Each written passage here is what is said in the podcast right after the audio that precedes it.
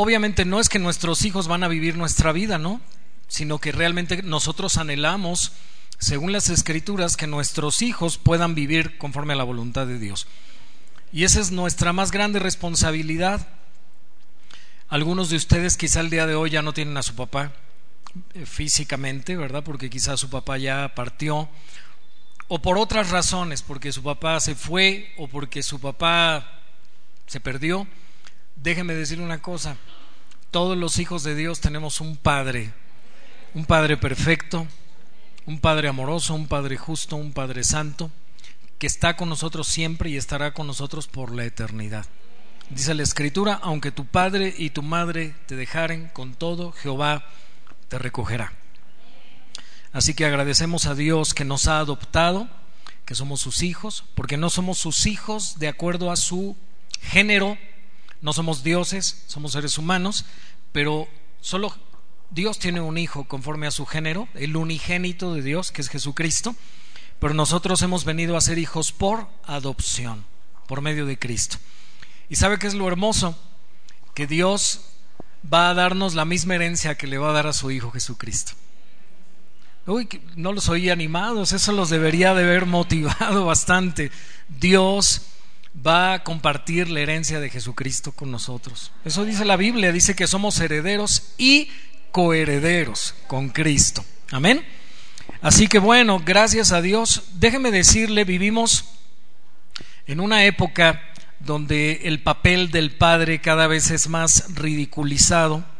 Vivimos en una época donde el papel del padre cada vez es visto como el, como el débil, como el tonto de la casa. Vivimos en una sociedad que ha sido fuertemente permeada por el feminismo. Y déjeme decirle que la Biblia nos muestra sociedades, sí, en cierta forma patriarcales. La Biblia nos habla de los patriarcas y no voy a predicar acerca de la paternidad, simplemente estoy haciendo un comentario, pero la Biblia nos enseña que Dios levantó al varón como cabeza del hogar. Lo levantó también para dirigir las naciones y lo levantó también para dirigir la iglesia. Y eso no fue algo que se le ocurrió al hombre, fue algo que se le ocurrió a Dios. Amén. Y déjeme decirle que las ocurrencias de Dios son perfectas. Él no falla. No se trata de que el varón tenga más valor que la mujer, no. La Biblia dice que el hombre y la mujer tenemos el mismo valor, la misma dignidad, pero no tenemos la misma función. No tenemos el mismo rol, no tenemos la misma actividad. Dios nos diseñó de manera diferente.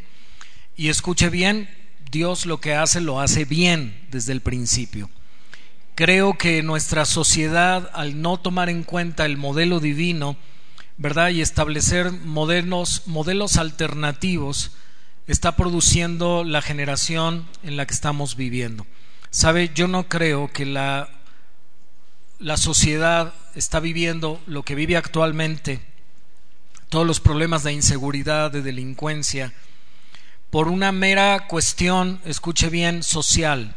Yo creo que esto tiene una razón más profunda de ser, es una razón espiritual. Los seres humanos hemos sacado a Dios de, nuestras, de nuestros hogares, de nuestras familias, y lo que se está viviendo hoy ese es el resultado. Así que tenemos que volver al modelo de Dios. Papás, Dios no nos ha puesto para ser autoritarios, nos ha puesto para ser autoridad. Y Jesús le enseñó a sus discípulos que el que quiera ser el mayor entre ustedes será el servidor de todos. Y no lo enseñó teóricamente, lo enseñó con sus hechos. Jesús lavó los pies de sus apóstoles y les dijo, si yo siendo su Señor y su Maestro les he lavado los pies a ustedes, ustedes deben hacer lo mismo con sus discípulos. Así que un hombre que es autoridad en el hogar, papás, tú que eres papá, yo que soy papá, me hablo a mí mismo, debemos servir debemos servir con amor. ¿Quieres ser cabeza en tu casa? Debes ser un siervo. Para una mujer es más fácil someterse a un hombre que la ama, que la cuida, que la protege. Para los hijos es más fácil ser obedientes a un padre que es un modelo, que es un ejemplo. Amén.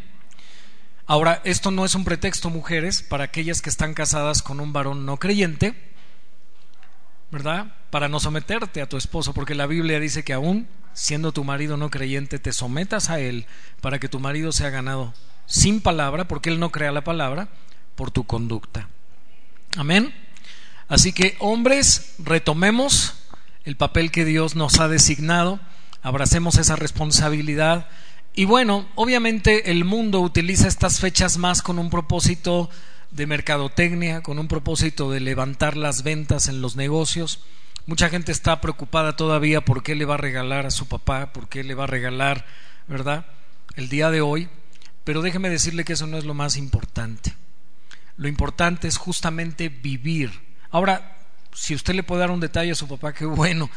Pero si no puede darle un detalle a su papá, honrelo no solamente hoy, tercer domingo de junio, honrelo como la Biblia le manda a usted. Si, usted tiene su papá vivo, jóvenes que están aquí tienen a sus papás vivos, honrenlos, porque la Biblia dice, honra a tu padre y a tu madre. No solamente el día del padre y el día de la madre sea usted un dulce con ellos, todo el tiempo pórtese como un hijo. Amén. Como un hijo que debe honrarlos, que debe respetarlos para la gloria de Dios y para su propio beneficio, porque dice la Escritura que por ello te, Dios te bendecirá y te irá bien, te dará largos días sobre la tierra. Amén. Muy bien. Vamos a abrir nuestra Biblia en Primera de Timoteo, capítulo 5. Hemos concluido ya el capítulo 4 la semana pasada el pastor MacDiel concluyó esta última parte de Primera de Timoteo capítulo 4, donde estuvimos hablando acerca de la apostasía, de las características de los falsos maestros, en qué consiste su enseñanza. También vimos, ¿verdad?, en la segunda parte del pasaje, lo que Pablo debía enseñar, que debería ser un hombre nutrido con las palabras de la fe y de la buena doctrina, como dice el verso 6, desechando las fábulas, hablando del ejercicio de la piedad, ¿se acuerda? Estuvimos aprendiendo mucho sobre la piedad, eh, yo creo que más o menos cinco semanas estuvimos hablando sobre la piedad, que ya vimos que la piedad es devoción en acción, no solamente son palabras, es acción, son hechos. La piedad es una vida conforme a la, a la escritura, es una vida conforme a los principios de Dios. Amén. Esto debe insistir Timoteo, esto debe mandar, esto debe enseñar. Y bueno, aprendimos en estas últimas semanas cómo ganar el respeto de los hermanos y vimos que es siendo ejemplo.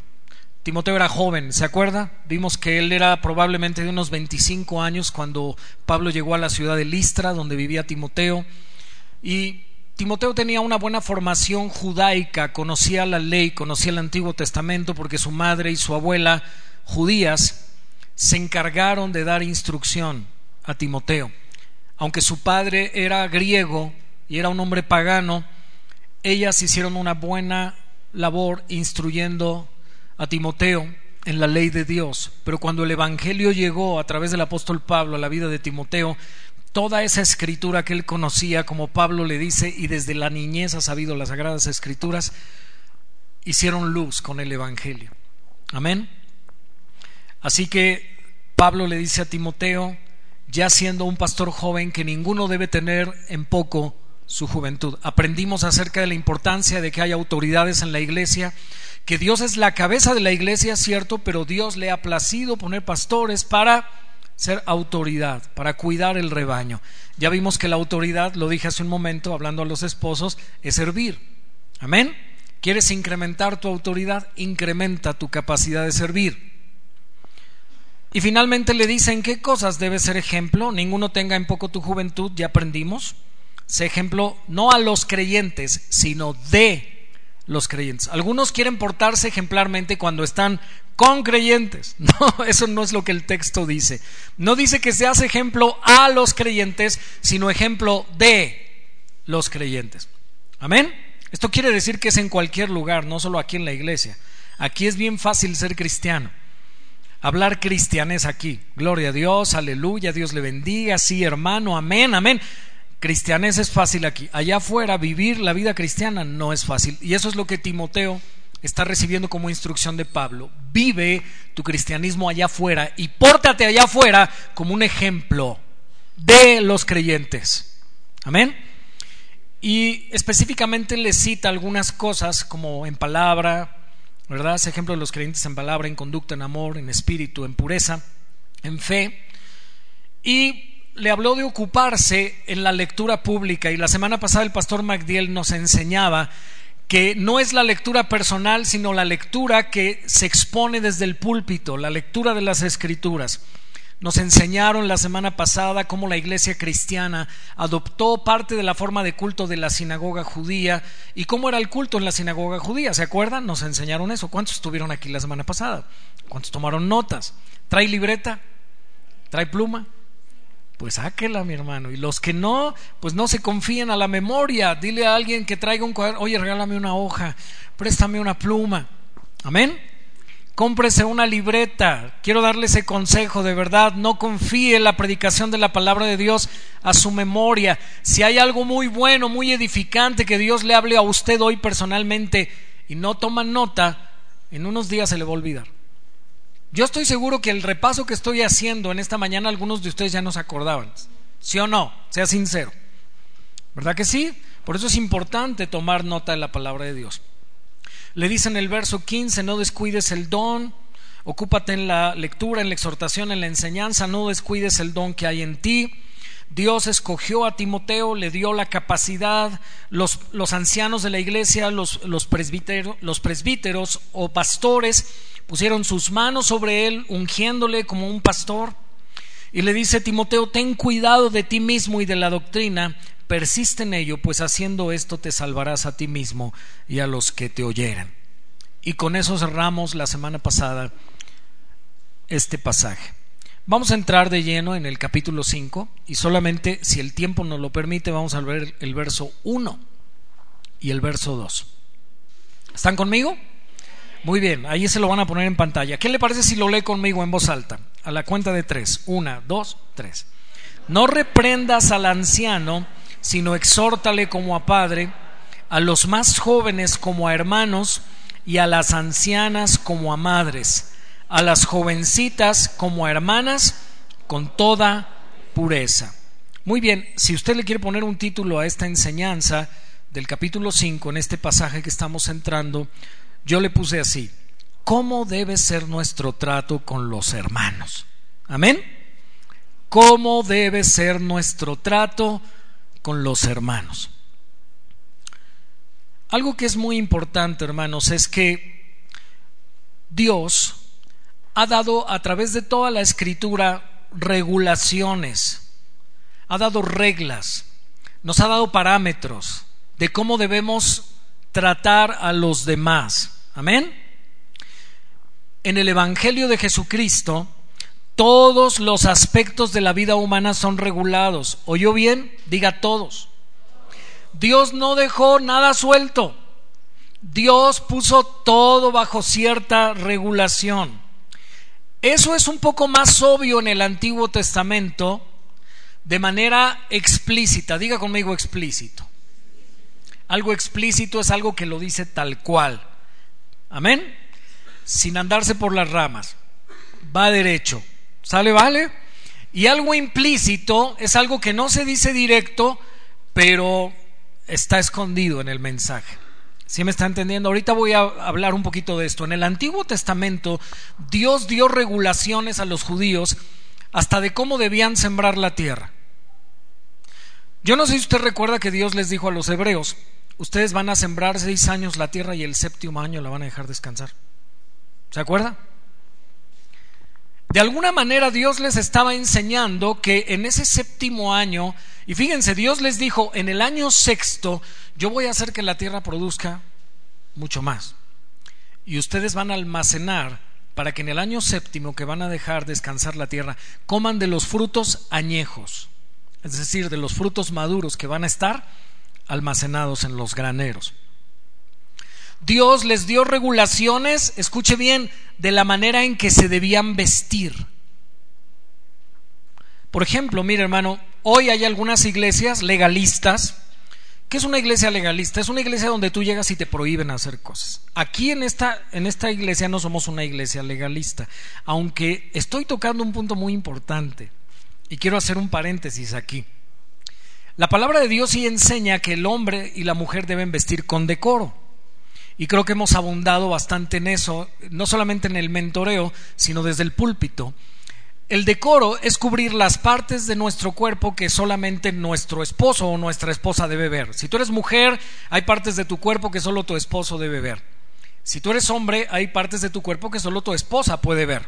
Si estás casado, ¿eh? Si no estás casado, nadie las debe ver todavía. Amén. Ok. Pero si tu manera de vestir, por la influencia del mundo que cada vez usa menos tela en la ropa, si en serio, como que la tendencia del mundo es cada vez hacer las cosas más pequeñas, ¿no? No sé si usted ha visto antes los, equipos de sonido en las casas, los estéreos, ¿se acuerda?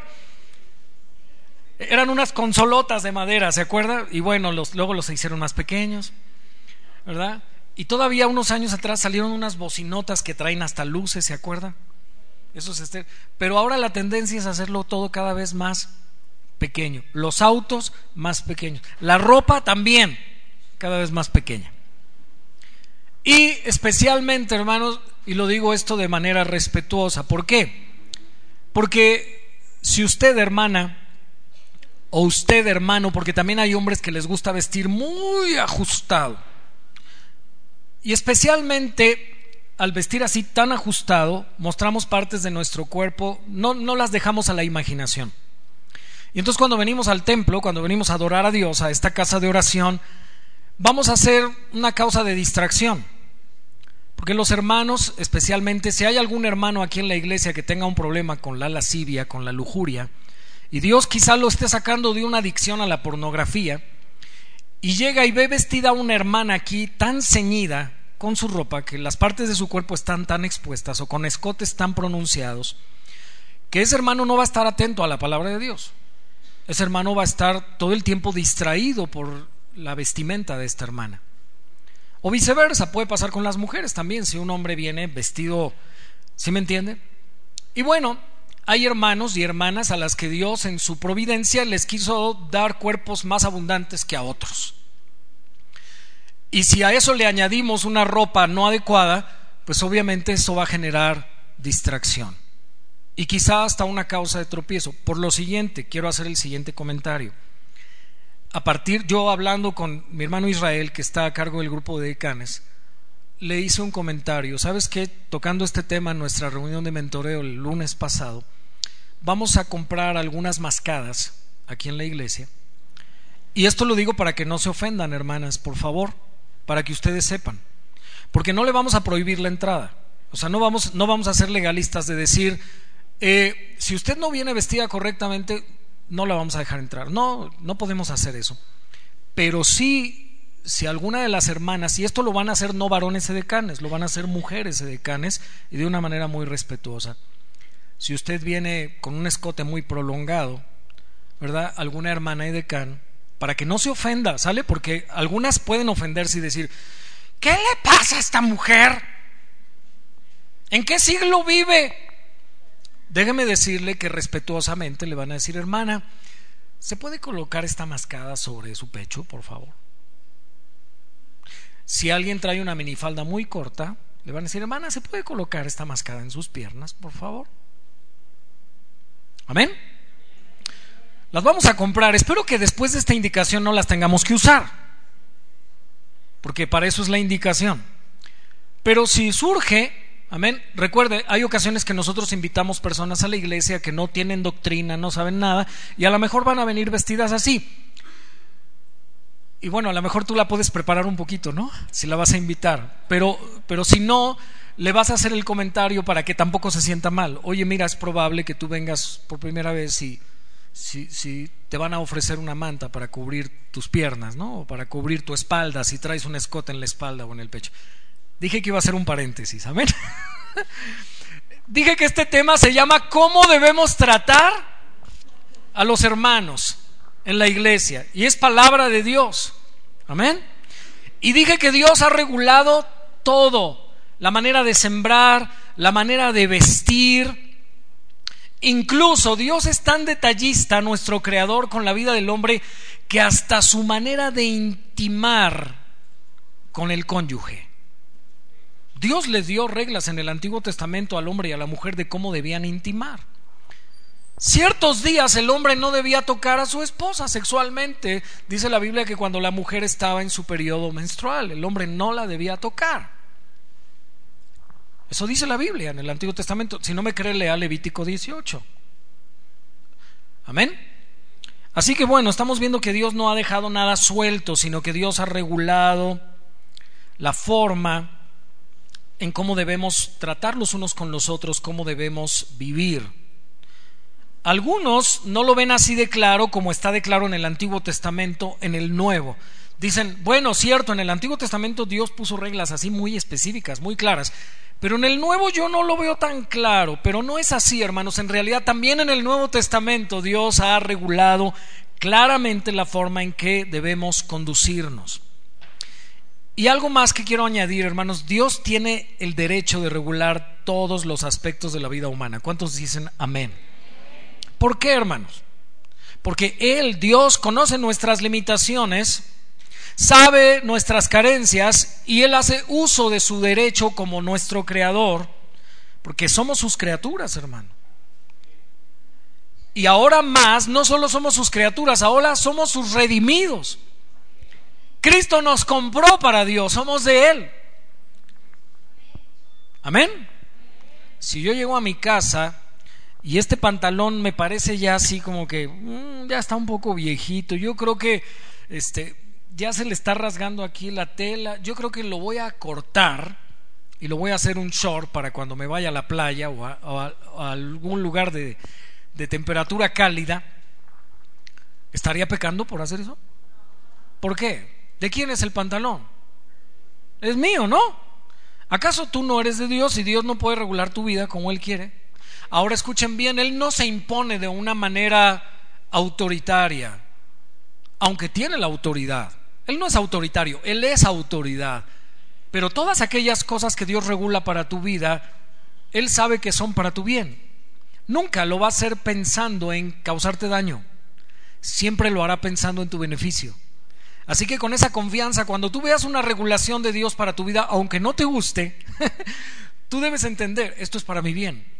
Porque de repente las regulaciones de Dios no nos gustan y eso es algo que vamos a ver más adelante en el desarrollo del tema, conforme vamos avanzando en la palabra. Amén.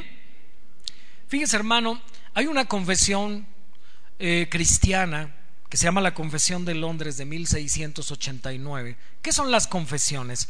La confesión fue, fue el resultado de reuniones de estudiosos, de teólogos, que fueron a las escrituras para resumir la enseñanza de la Biblia y establecer credos, digan conmigo credos, basados en la escritura. ¿Qué es un credo? Es una confesión de fe. En pocas palabras, lo que un cristiano cree. Y lo cree porque está en la Biblia. Y esa confesión de 1689 de Londres, eh, en su capítulo 1, párrafo 6, vea lo que dice todo el consejo de Dios tocante a todas las cosas necesarias son para su gloria y salvación, para la gloria, perdón, y la salvación del hombre, están expresamente o implícitamente reveladas en las escrituras. Lo voy a volver a leer, por si no lo entiendo bien. Todo el consejo de Dios tocante a todas las cosas necesarias para la gloria de Dios y la salvación y la vida del hombre están expresamente expuestas o implícitamente reveladas en las escrituras. Por eso hace un momento yo hacía un énfasis en lo implícito y en lo explícito. ¿Sale, vale? Lo explícito es, por ejemplo, la Biblia nos dice, le voy a dar un ejemplo de algo explícito e implícito. No tiene que ver con el tema, pero es un ejemplo de explícito e implícito. Por ejemplo, el Señor dice a los fariseos en Mateo 23, hay de vosotros escribas y fariseos hipócritas, que diezmáis la menta, el eneldo, el comino, y os olvidáis de lo más importante de la ley, la misericordia, la justicia y la fe. ¿Era necesario hacer esto? ¿Qué es esto? No lo vuelve a decir, lo da por hecho, es implícito. ¿Qué era esto? Justicia, misericordia y fe, que era lo más importante de la ley sin dejar de hacer aquello, dice el texto. ¿Y qué es aquello? Diezmar. Porque está hablando del diezmo. Hay de vosotros que diezmáis menta, eneldo, comino, y os olvidáis de lo más importante de la ley, justicia, misericordia y fe. Era necesario hacer esto, ya lo dice implícitamente, sin dejar de hacer aquello también implícitamente. ¿Ya me entendió? Que es algo implícito y algo explícito. Algo implícito es algo que no es claro, pero se sobreentiende, dígase sobreentiende. Como decimos en buen mexicano, al buen entendedor. ¿Sale, vale? ¿Ok? Eso es algo implícito, está claro aunque no lo diga claro, aunque no lo diga con todas sus letras, está implícito en la Biblia. Muy bien, continuemos. En esta confesión que acabo de leer, vemos que las escrituras y la revelación de Dios abarca todo lo necesario para la vida humana. Hermano, ¿tú necesitas ir con el psicólogo a que, a que a que te trate porque estás en una depresión? ¿O crees que en la escritura están las herramientas necesarias para que tú salgas de la depresión? No estoy diciendo que el cristiano no se deprima, el cristiano se deprime. ¿Se acuerda usted, hermano? Hay, algunos ejemplos en la Biblia de cristianos deprimidos. Ahí le va. En el Antiguo Testamento, ahí está Elías. ¿Se acuerda que Elías, cuando empieza a ser perseguido por Jezabel, la mujer de Acab, se va a un monte y empieza a orar a Dios y le dice, mejor quítame la vida. ¿Sabe? El cristiano no tiene tendencias suicidas, pero de repente dice esto en su oración, ay Señor, mejor ya llévame. ¿Se ha ¿Usted lo ha dicho alguna vez, deprimido? Si usted ha orado alguna vez así de, ay, ya mejor llévame, Señor, es porque usted está deprimido. Quizá usted no va a agarrar un pan bimbo para cortarse las venas, pero usted sí va a decir, mejor ya sácame de esta vida, Señor. Todo sería maravilloso si me recogieras. Si usted está orando así, eso denota depresión. Y hay varios ejemplos en la Biblia de hombres de Dios que estuvieron deprimidos. No estoy diciendo que la, la, depresión no sea real. Lo que estoy diciendo es que aquí en la Biblia está todo lo necesario para salir de ella. Y, no, y estoy poniendo solamente un ejemplo de la vida, porque hay muchas otras áreas de la vida en donde tú vas a necesitar ayuda, y aquí está. La palabra de Dios es completa, es perfecta. Amén. Así que, según la Confesión de Londres, todo lo que se necesita para la vida, para la gloria de Dios, para la salvación del hombre y la vida humana está explícito o implícito en las escrituras. Amén. Todas las cosas para la salvación han sido reveladas en la palabra de Dios. La Biblia no nos enseña matemáticas, ¿verdad que no? Usted ha encontrado un apartado ahí de trigonometría, de cálculo diferencial, integral. Usted ha encontrado aquí, ¿verdad? Algo respecto a problemas de física, ¿verdad? Ahorita que mis hijos están en la prepa y están haciendo algunos problemas de física, donde tienen que calcular la aceleración, ¿verdad? Basados en un dato, en algunos datos y aplicar algunas fórmulas. ¿Ha encontrado usted eso en la Biblia? No. Usted me va a decir entonces, ¿no que todas las cosas para la vida estaban en la Biblia? La Biblia enseña biología, hermanos. Nos enseña de la célula, de la, de la mitocondria, ¿verdad? Nos enseña, ¿se acuerda usted de las partes de la célula? A ver, alguna persona que le puso atención a la biología. ¿Qué más? Plasma, ¿qué más? Ribosoma, lisosoma. Miren, sí puso atención, ¿eh? Muy bien, ¿eso lo viste en la Biblia? ¿Alguien aquí aprendió sobre mercadotecnia? ¿De cómo elevar las ventas de un negocio? ¿La Biblia te enseña eso? Pedro dice, si quieres más ventas, aplica esta estrategia comercial. Dice Pedro, préstale la barca al Señor, quizá Él te diga, ve y pesca y allá vas a encontrar más peces. No, no, hermano, no. La Biblia no nos habla de mercadotecnia. Pero lo que la Biblia sí enseña es cómo glorificar a Dios mientras hacemos todas esas cosas, mientras aprendemos matemáticas, biología, mientras vendemos en nuestros negocios. Eso sí enseña la Biblia, cómo glorificarlo a Él en todas estas áreas de conocimiento y práctica de la vida. Amén. Como lo dice la Confesión de Londres, está claramente expuesto o implícito en las escrituras. No siempre, escuche bien, los métodos de Dios son directos. A veces son indirectos. Por eso a veces la escritura, aunque Jesús le estaba hablando a un grupo particular, llegó a decir Jesús, el que tenga oídos. Y sabe, eso, obviamente Jesús no le estaba hablando a gente sin orejas, sino un sistema auditivo. Les dijo, el que tenga oídos para oír, que oiga. Por ejemplo, los mensajes de Apocalipsis 2 a las iglesias de Asia son específicos a la iglesia de Sardis, a la iglesia de la Odisea, a la iglesia de Éfeso, pero casi en todos dice el que tenga oído. ¿Qué quiere decir eso? Si tú la estás leyendo hoy y tienes oídos, pues aplícatelo tú también, porque aunque esto fue directo para esa iglesia, indirectamente también es para ti. Amén. ¿Nos va quedando claro? ¿Hasta aquí vamos entendiendo bien? Gloria a Dios. Quiero dar algún ejemplo. ¿Cuántos mandamientos específicos, al hacer una pregunta, tenemos en el libro de Proverbios respecto a la crianza de los hijos? ¿Alguien me podría citar algunos? A ver, papás, ¿cuántos papás tienen hijos? ¿Cuántos mandamientos nos da Proverbios? Díganme algunos, Armando, algún mandamiento en Proverbios para la crianza de los hijos, explícito. ¿Perdón? Exactamente, corrige a tu hijo y te dará descanso. ¿Qué más tenemos? Germán.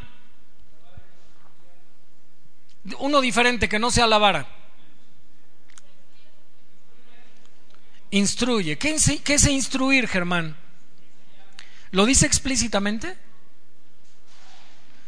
¿Instruir es algo explícito?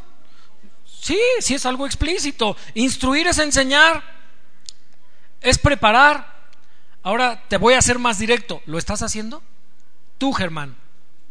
¿Te sientas con tus hijos a instruirlos en la palabra de Dios? ¿En casa? ¿Qué pasó?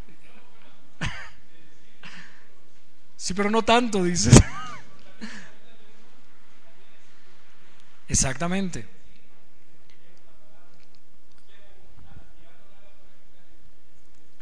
Pero ¿estás de acuerdo, Germán, que a veces nuestros ejemplos como padres pueden ser no los mejores? ¿Y también estamos instruyendo? Sí, aunque miren, algunos nos queremos salir por la tangente de decir, bueno, como San Francisco de Asís. ¿Saben qué decía San Francisco de Asís? Debemos predicar el Evangelio a todos, aunque sea con palabras. ¿Qué está diciendo implícitamente? Esa es una frase que tiene algo implícito en el texto. No, ¿saben qué está diciendo él? No prediques con palabras, predica con tu testimonio. Cuando dice, debemos predicar el Evangelio a todos, aunque sea, dice él, con palabras, o dijo, porque ya es un personaje histórico. Y déjeme decirle que la Biblia enseña que el Evangelio se debe compartir con palabras. Yo sé que suena muy bonito, suena muy poético, o sea, vive el Evangelio, como dice Germán, es mejor vivirlo. No, pues vívelo y enséñalo, porque la Biblia dice, te levantarás y vas a leer este libro con tus hijos. Y cuando andes con el camino, también vas a hablar de este libro con tus hijos. Y cuando te acuestes, también lo vas a hacer. Y mi pregunta para nosotros, padres, es, ¿lo estamos haciendo? Ese silencio es fúnebre. Ese silencio, ¿saben qué indica, papás? Nuestra irresponsabilidad y nuestra desobediencia a un mandato explícito de Dios que corre por toda la escritura, desde Génesis hasta Apocalipsis. Se me pusieron muy serios, estaban muy contentos. Día del Padre, ¿quieres más, papá? Tengo más regalos para ti. Dicen, ya le salió el don de la exhortación al pastor. ¿Verdad, Juanito? Gloria a Dios.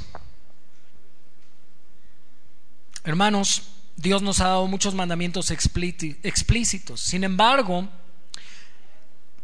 escuche bien, ¿cuánto usted y yo aprendemos al estudiar de la vida de David? Aunque la vida de David no nos presenta mandamientos, sí nos presenta principios. ¿Sabe que David fue un fracasado como padre? El rey David. Vamos a ver las joyitas de sus hijos, del rey David. Ahí está Abnón. ¿Qué hizo Abnón? ¿Se acuerdan? Violó a su hermana, a su media hermana Tamar. Ahí está la primer joyita. Y bueno, como David no hizo nada, como David no disciplinó, no siguió el consejo de Dios, ¿qué hizo el hermano de Tamar? Mató a su medio hermano Abnón, el violador. ¿Y qué hizo Absalón después de matar a su medio hermano? En venganza. Huyó, se fue y estuvo dos años fuera.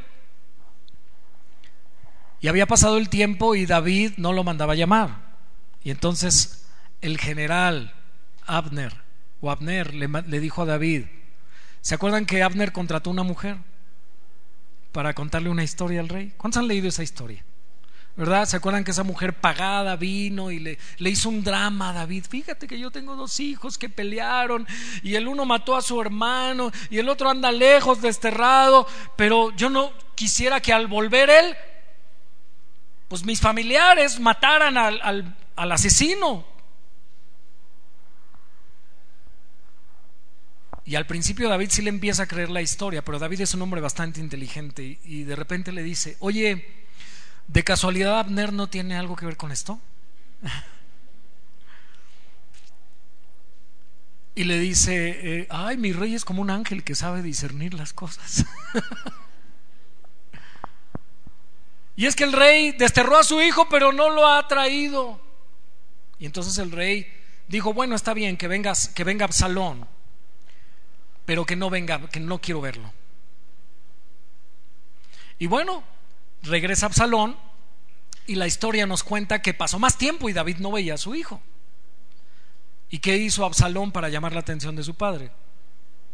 ¿Se acuerda que tenía Abner? Un campo. ¿Y qué hizo Absalón? Hermanos, lea su Biblia por fiedad. ¿Qué hizo Absalón con el campo de Abner? Lo quemó para llamar la atención de su padre. Ah, pues mi padre me hizo traer y no me llama, pues ahora voy a llamar su atención, voy a quemar el campo. Y usted conoce la historia, Absalón terminó sublevándose contra su padre y dándole un golpe de estado. Papá, si tú no quieres padecer un poco obedeciendo a Dios, sacrificando de tu tiempo el día de hoy, y dije que no iba a hablar del papá, pero Dios me está llevando ahí con el tema. Si tú no quieres sentarte con tus hijos, hablar con ellos, a instruirles en la palabra del Señor, a modelarles una vida de piedad, vas cierto, esto requiere sacrificios y tiempo, que es un breve tiempo que nuestros hijos están con nosotros. De verdad, hermanos, la semana pasada yo cumplí ya fuera de casa el mismo tiempo que viví con mis padres, soltero. Ya lo viví fuera de casa estando casado. Y se me ha ido así. El tiempo que tus hijos van a vivir contigo, el tiempo que los tienes prestados es breve. Yo creo que cada papá debería de hacer en esta mañana una evaluación y decir, ¿Qué clase de trabajo hice? ¿Ya se te fue alguno de tus hijos, papá? ¿Ya se te casó alguno? Ese hijo está en Cristo. Ese hijo que se casó y se fue está en Cristo, ama a Cristo, se congrega, sirve al Señor, teme a Dios, es fiel a la iglesia local. ¿Hiciste un buen trabajo? ¿O tu hijo que se casó nada más tan pronto se liberó de tu yugo se fue al mundo? ¿O algunas veces desde antes de casarse? Y tú ya perdiste tu autoridad con tus hijos. Diría un amigo, no sé si decir amén o decir sas.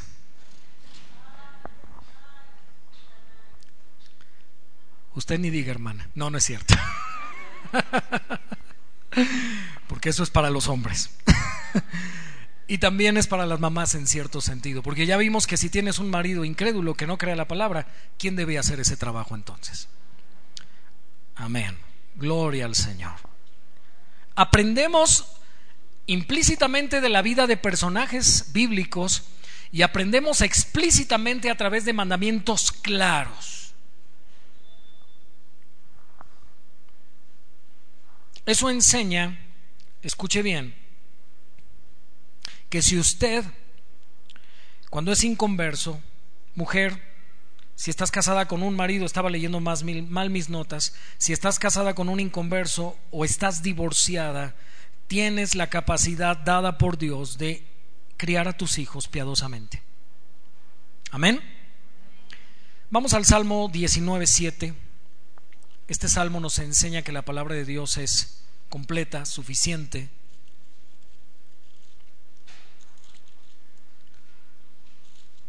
La ley de Jehová es perfecta que convierte el alma.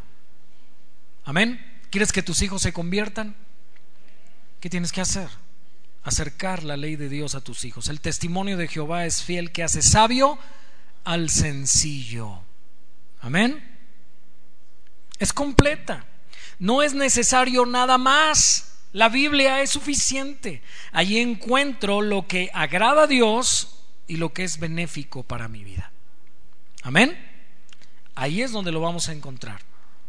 Repetidas veces Dios dice a Israel, hermanos, en el Antiguo Testamento, si guardas mis mandamientos, te irá bien en la tierra que entras a poseer. ¿Sí o no?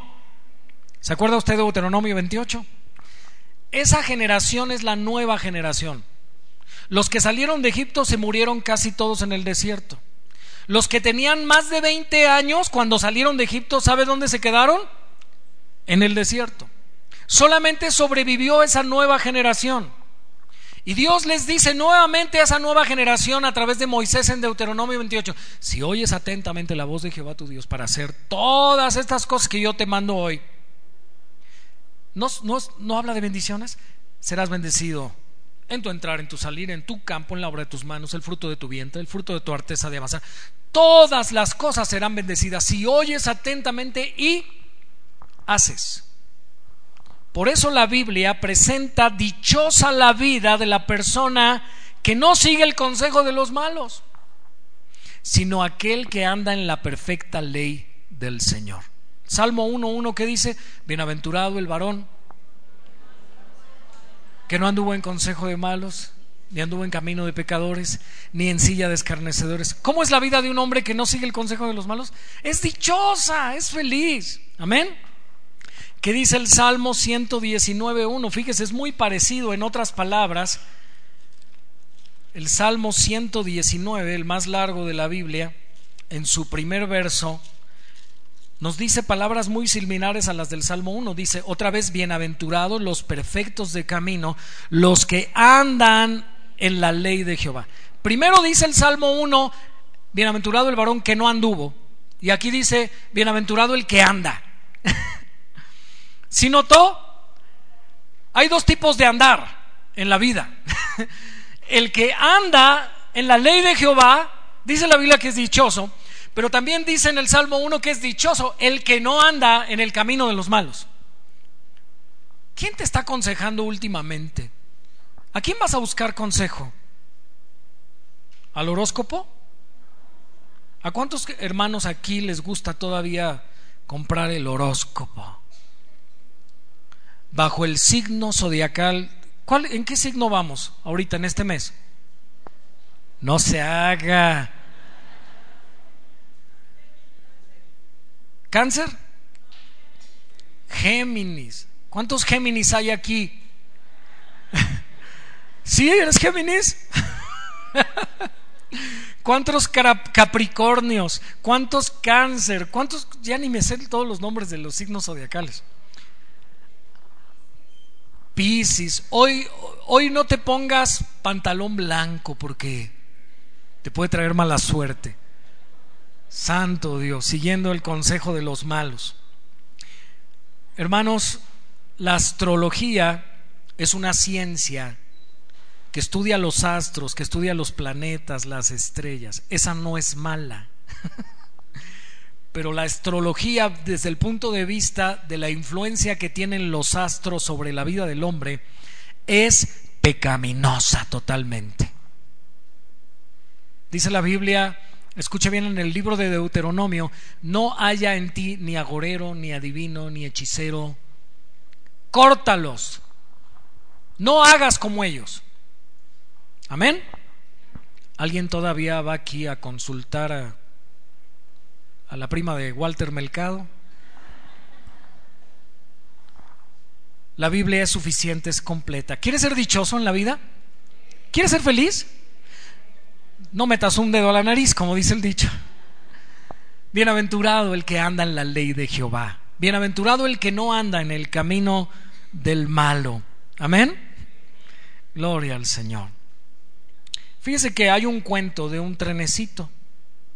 Este trenecito iba por las vías del tren, recorriendo bellos paisajes. Y veía los árboles llenos de fruta, veía los animales, los caballos, cómo corrían libremente. Y el trenecito, pobre trenecito, decía, yo siempre aquí atado estas vías. ¿Cómo quisiera yo librarme de, este, de, de, estas vías que me tienen atado? Yo quisiera ser como ese caballito que corre y que galopa en las montañas, libremente. ¿Cómo me podré librar de estas vías? Y entonces un día el tren se le ocurre una idea al trenecito y dice, lo que voy a hacer en la próxima curva es acelerar con todas mis fuerzas para librarme de estas vías. Y entonces la maquinita del tren acelera con todas sus fuerzas y cuando llega a la curva, la curva es tan pronunciada que se sale de las vías. ¿Y qué creen que pasó con el trenecito? Fue libre, ¿verdad? Para andar libremente, ¿verdad? ¿Qué le pasó al pobre trenecito? Pobre trenecito se quedó anclado ahí en la tierra y no podía avanzar ni para adelante ni para atrás. Ese trenecito no sabía que esas vías sobre las que andaban eran lo que le permitía ser libre verdaderamente. Así nos pasa a muchos de nosotros los cristianos, que decimos, ¿cuándo me podré librar de esta ley de Dios? Parezco su esclavo. Esa analogía es bastante apropiada porque a veces actuamos como ese trenecito ¿Por qué Dios dice que no puedo andar con un impío? ¿Por qué Dios no me permite que yo ande de novia con un incrédulo? ¿Por qué Dios no me permite que yo haga negocios con incrédulos? ¿Por qué Dios no? Pues porque no. Amén. A veces tú y yo nos creemos más inteligentes que Dios. Pero la realidad, hermanos, es que Dios es infinitamente más sabio que tú y que yo. Amén. ¿Quieres andar sobre las vías? Dios dice, si andas en mi ley, vas a ser libre, vas a ser dichoso, vas a ser bienaventurado. Hay veces que nos salimos de las vías. ¿Y qué nos pasa cuando nos salimos de las vías, mis amados? Nos quedamos atascados, no podemos avanzar y nos damos cuenta que necesitamos volver a la ley del Señor, que debemos volver a su palabra. Amén. Y a ustedes se preguntarán, ¿y todo esto que está diciendo el pastor qué tiene que ver con el texto? con el texto que estamos estudiando hoy de 1 de Timoteo 5. Pues hermanos, tiene muchísimo que ver.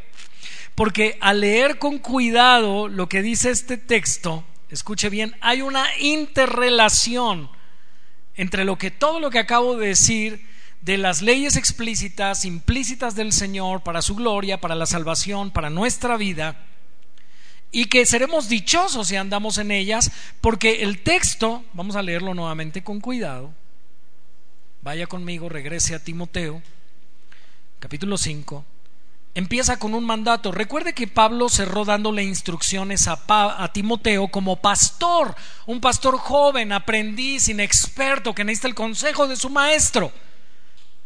Y ya le dio varias instrucciones en los capítulos anteriores respecto a la iglesia, respecto a cómo se deben elegir los líderes de la iglesia, respecto a qué cosas puede hacer o no puede hacer la mujer en la iglesia, respecto a las falsas doctrinas, respecto a la apostasía, respecto a la piedad. Le está diciendo del culto público, de la lectura y la enseñanza, la exposición de la Biblia y sigue en el capítulo 5, aunque hay una división que no es inspirada, porque los capítulos y versículos no son inspirados por el Espíritu Santo, eso se hizo para que nosotros pudiéramos entender mejor la Biblia pero sigue en el mismo tema, hablándole de la iglesia. Después del 16, donde le dice que tenga cuidado de él mismo y de la doctrina, que persiste en ello, y haciendo eso se salvará a sí mismo y a los que le oyeren. Y continúa diciendo, no reprendas al anciano, sino exhórtale como a padre, a los más jóvenes como hermanos, a las ancianas como a madres, a las jovencitas como hermanas, con toda pureza. Hay instrucciones en la Biblia que pueden parecer muy chocantes para aquellos que les gusta profundizar en los misterios de Dios, pero que a la hora de aplicarlos no lo hacen. Hay algunos aquí que les gusta teologizar sobre la Biblia, profundizar, ir al griego, ir al hebreo, y eso no está mal, está bien. Pero a la hora de aplicar, ya hace mucho griego y mucho hebreo, pero como decía por ahí un antiguo profeta, al de los vendedores de paletas, mucho tilín, tilín y nada de paletas. ¿Habrá alguno así hoy? Aquí entre nosotros. Pablo, inspirado por el Espíritu Santo, nos muestra cómo debemos tratar a los demás hermanos en la iglesia en estos versos. ¿Qué tiene que ver? Hay una regulación. Tú no debes tratar a los hermanos aquí en la iglesia como a ti se te da tu regalada gana. Tú y yo debemos tratar a los hermanos como Dios nos manda. Dios regula, diga, Dios manda. La forma en que debemos tratarnos los unos a los otros. Y he ahí el principio donde se encuentra las regulaciones y este texto. Amén. También cómo tratar a las viudas, más, más adelante veremos en los próximos días. ¿Hay alguna viuda aquí en la iglesia? ¿Hay alguna hermana viuda? Levante su mano. ¿Hay alguna hermana viuda aquí? Tenemos dos viudas aquí, aquí. ¿Dónde? Ah, aquí hay otra hermana viuda. Es que me señalabas para allá. Allá arriba, por lo menos hay tres viudas aquí. ¿Y sabe que Dios regula aquí en la Biblia cómo debemos tratar a las viudas en la iglesia? Amén. Lo vamos a aprender próximos domingos. Así que hermanos, todas estas regulaciones nos son dadas por Dios para nuestro provecho, para la unidad, diga conmigo, unidad de la iglesia. Amén. En este capítulo aprenderemos el deber que tenemos los hijos para con nuestros padres. Especialmente, hijo, si tu mamá es viuda, si tu papá ya murió, la Biblia te dice cuál es tu obligación con tu mamá viuda. Lo vamos a aprender próximos domingos. Amén. Es tan específico, hermanos, en el capítulo 5, en el verso 9, véalo conmigo. Se ha puesto en lista solo la viuda no menor de 60 que haya sido esposa de un solo marido. Pablo, hermanos, se mete y regula cosas hasta de la salud de Timoteo. Timoteo era enfermizo.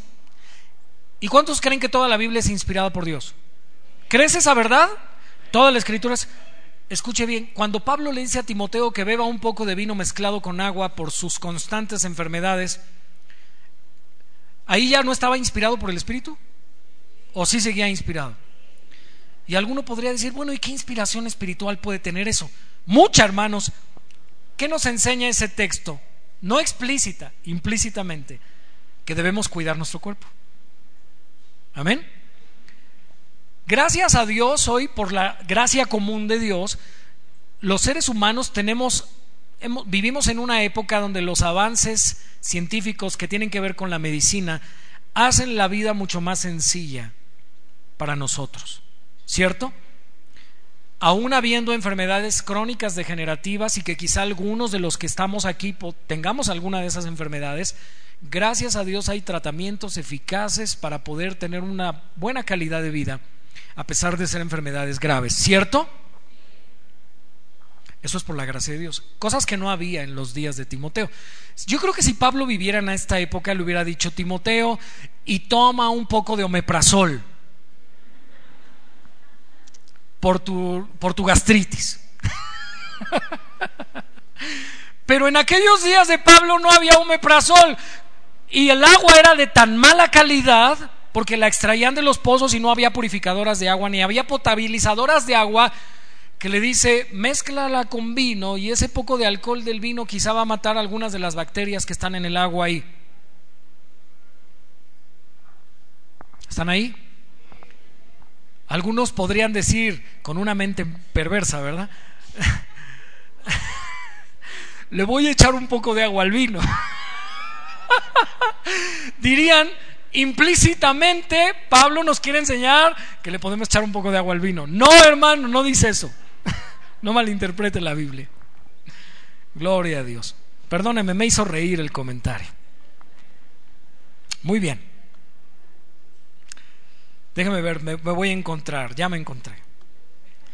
En el 5.22 le dice Pablo a Timoteo que no imponga las manos con ligereza ninguno, ni participes en pecados ajenos, consérvate puro. Regulaciones. Verso 23. Ya no bebas agua, sino usa de un poco de vino por causa de tu estómago y de tus frecuentes enfermedades. Implícitamente también esto enseña que los cristianos enferman. Porque hay algunas iglesias, escuche bien, que malinterpretan la sanidad, la sanidad divina, como que aplica para todos. Yo recuerdo personas han muerto, cristianos, bien intencionados, pero mal enseñados, cuando tienen una enfermedad pequeña y no se tratan y esa enfermedad se crece, han llegado a morir por no tratarse. ¿Saben por qué? Porque en sus iglesias les han mal enseñado que si van al doctor es falta de fe. Y eso es una falsa enseñanza. Porque aquí nos enseña que Timoteo, siendo un discípulo de Pablo, ¿no acaso Pablo pudo haber orado por él y haberle en vez de escrito, toma un poco de vino y ya ore por ti y ya te declaré sano? Pero no hizo eso, ¿verdad? ¿Qué le dijo? Bebe un poco de vino. O sea que cuando usted, un pastor, le dice, no vaya usted al doctor y no tome medicina porque eso es falta de fe, esa es una falsa enseñanza, no bíblica. Aún Pablo escribe en sus padecimientos como apóstoles, ¿quién enferma y yo no enfermo? O sea que Pablo se enfermaba también, siendo apóstol. Así que cuando se enferme, hermano, ore, pero vaya al doctor.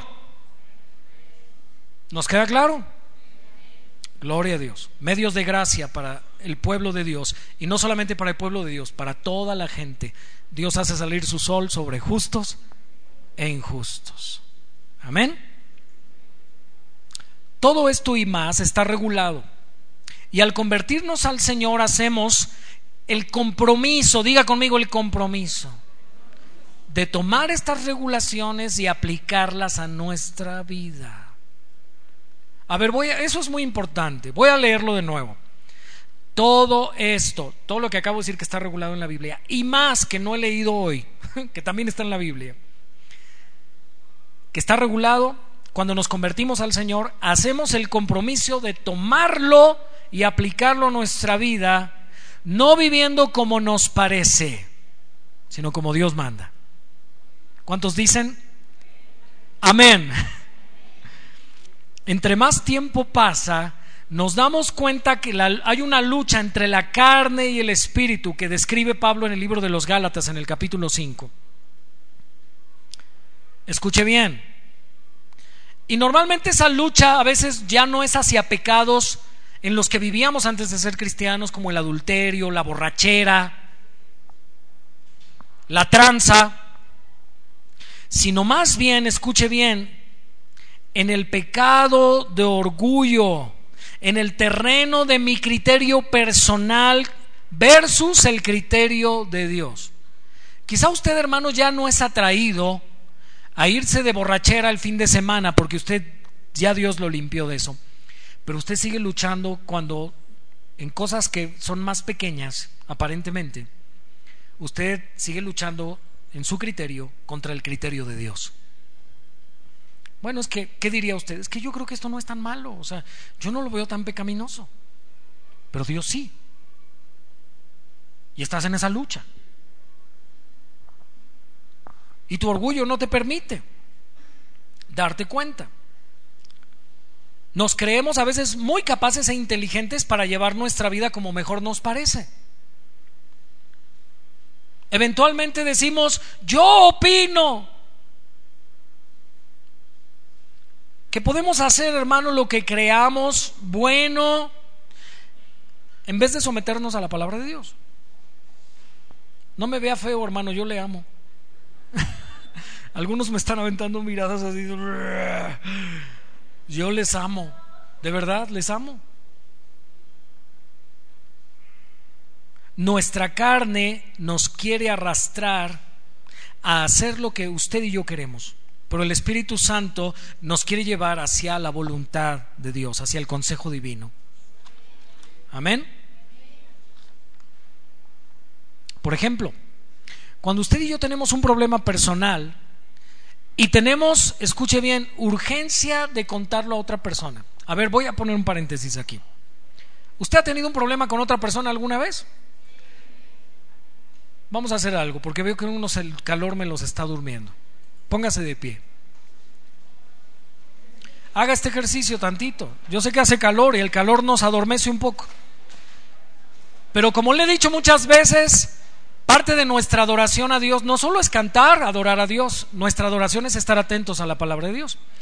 Así que hagamos este ejercicio, levantémonos, respiremos profundo, démonos unas santas cachetadas. No es cierto, ese no es cierto. No, no, ¿verdad? Este, si usted tiene un poco de agua ahí a su lado, pues beba un poquito de agua para que, amén, como una pausita. Si necesita usted, a lo mejor ya le dolió la pompi de estar sentado, ¿verdad? Este, mueva un poquito su cintura, ¿verdad? ¿Ok? ¿Ya estamos listos para continuar? Ok, siéntese, gracias. Muy bien. Gloria a Dios. Este, no le, se me olvidó decirle que también le vamos a comprar unos atomizadores a los edecanes. No es cierto, no es cierto. Eso es broma. Eso es broma. ok, regresemos. Regresemos. Estoy poniendo un ejemplo de cuando usted y yo luchamos con nuestro orgullo y nuestra inteligencia. ¿Para qué? Para decir lo que Dios dice es bueno, pero creo que lo que yo pienso es mejor. Ahí le va. ¿Qué dice Mateo 18 que debes hacer cuando tienes un problema con un hermano en la iglesia?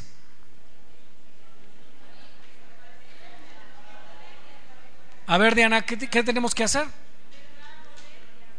Exactamente. Mateo 18 Jesús nos enseña, si un hermano peca contra ti, que en el original no dice contra ti, ¿eh? Eso es parte de la traducción de Reina Valera. En el original nada más dice, si un hermano peca, ve estando tú y él solos y reprende a tu hermano, y si te escucha, habrás ganado a tu hermano. Pero nuestra tendencia es decir, no, es que sí está bien eso que Dios dice, pero yo necesito contárselo a alguien más. Y voy con mi mejor amigo en la iglesia y le digo, fíjate que tuve un problema con esta hermana y esa hermana me cae regorda porque bla, bla, bla, Se nos va la lengua, ¿cierto? Seguimos el proceso de Mateo. ¿Cuántas veces has tenido problemas con alguien en la iglesia y has seguido Mateo 18? Algunos nada más siguen la primera parte, aunque no perfectamente porque ya fueron y hablaron y después fueron con el hermano a solas, pero ya ¿Sabe que cuando usted tiene un problema con alguien en la iglesia, nadie más en la iglesia se debe enterar? ¿Sabe que si usted, aunque el hermano no haya pecado contra usted, pero haya pecado, como dice Galatas 6, si algún hermano es sorprendido en alguna falta, vosotros que sois espirituales, restauradle con espíritu de mansedumbre? ¿Quiénes son los espirituales? A ver, ¿hay, ¿hay gente espiritual aquí? Levanta la mano los espirituales. ¿Por qué no levanta la mano? ¿No tiene el Espíritu Santo usted? Eso es lo que lo hace ser espiritual. A ver, voy a hacer la pregunta. Creo que muchos no alzaron la mano porque piensan que ser espiritual es ser perfecto. Y eso no es lo que la Biblia enseña. Ser espiritual es que el Espíritu Santo de Dios mora en ti. Vuelvo a hacer la pregunta. ¿Cuántos espirituales hay aquí? Ok, ¿tú no eres espiritual, Anita? Entonces, ¿por qué no alzas la mano? Amén. Escuchen bien. Miren, dice el Señor, si algún hermano es sorprendido en alguna falta, vosotros que sois espirituales, ¿quién? Diga yo, yo, yo. Restauradle. Dice criticarle, chismorrearle, vivorearle. No, dice restauradle. ¿Cómo? Con espíritu de mansedumbre. ¿Cómo lo debes hacer? Considerándote a ti mismo que tú también eres tentado. Ese texto implícitamente está diciendo, hoy tú estás restaurando al hermano, puede ser que él sea el que te esté restaurando a ti mañana. Por eso hazlo manso, con mansedumbre, con humildad. Amén. Considerándote, porque tú también eres carne y tú también eres tentado. Y como dice San Porfirio Díaz, en la casa del jabonero, esto no está en la Biblia, por eso dije San Porfirio Díaz, que no sé ni quién inventó ese dicho. Pero bueno, finalmente, hermanos, Mateo 18 nos dice, ve con tu hermano tú y él solos. No le digas a nadie, es que vi a este hermano que es casado agarrándole la, mano a otra señora que no es su esposa. voy a ir a decirle al pastor, no me vengas a decir, ve tú con el hermano a solas y dile hermano, el otro día andaba yo en el metro ahí chabacano. Y claramente lo vi, hermano, como que estos ojos que se los van a comer los gusanos. Que usted andaba agarrándole la mano a una señora que no es su mujer. Y hermano, ¿sabe qué? Yo quiero exhortarle con mucha humildad, hermano. ¿Qué pasa con usted? ¿Por qué le anda agarrando la mano a una señora que no es su esposa? ¿Acaso usted anda haciendo cosas pecaminosas, hermano? ¿Acaso usted se anda enredando en una vida de adulterio? Hermano, yo le exhorto a que se arrepienta.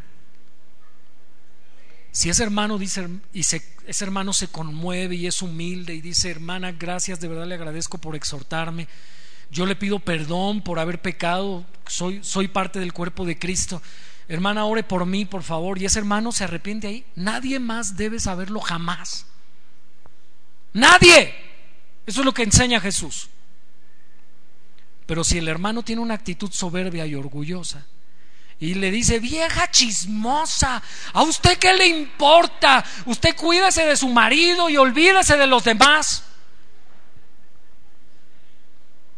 ¿Qué debe hacer usted según Jesús? Ah, pues sí es cierto, a mí que me importa, ¿verdad? Pues si se va a ir al infierno, que se vaya él. ¿Eso dijo Jesús?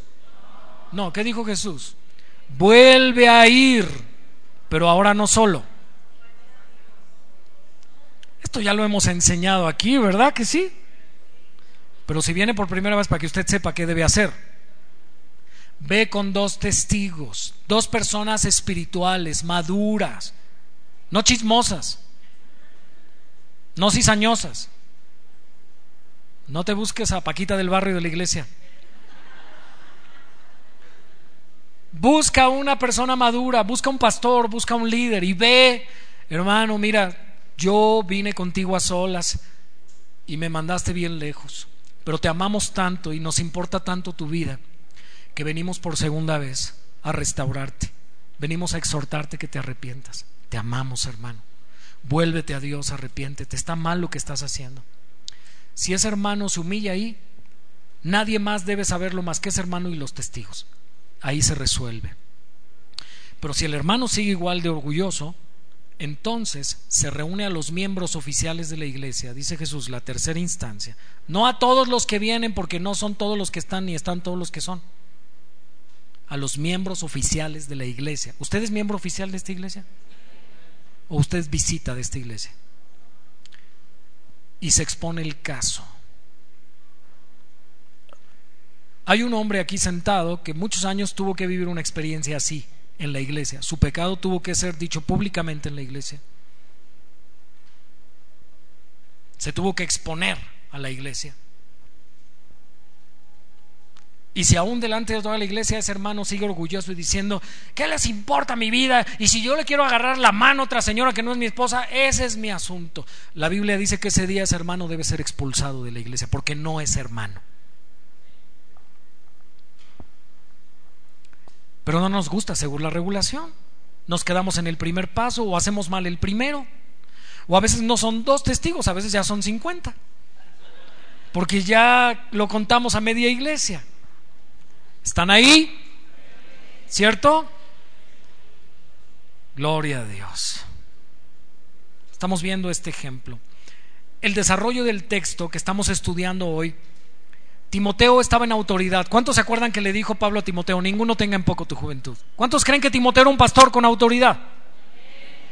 Este texto aplica principalmente a pastores, la forma en que los pastores debemos tratar a los miembros de la iglesia. El texto de Timoteo. Léalo conmigo. No reprendas al anciano, sino exhórtale como a padre a los más jóvenes como hermanos, a las ancianas como a madres, a las jovencitas como hermanas, con toda pureza.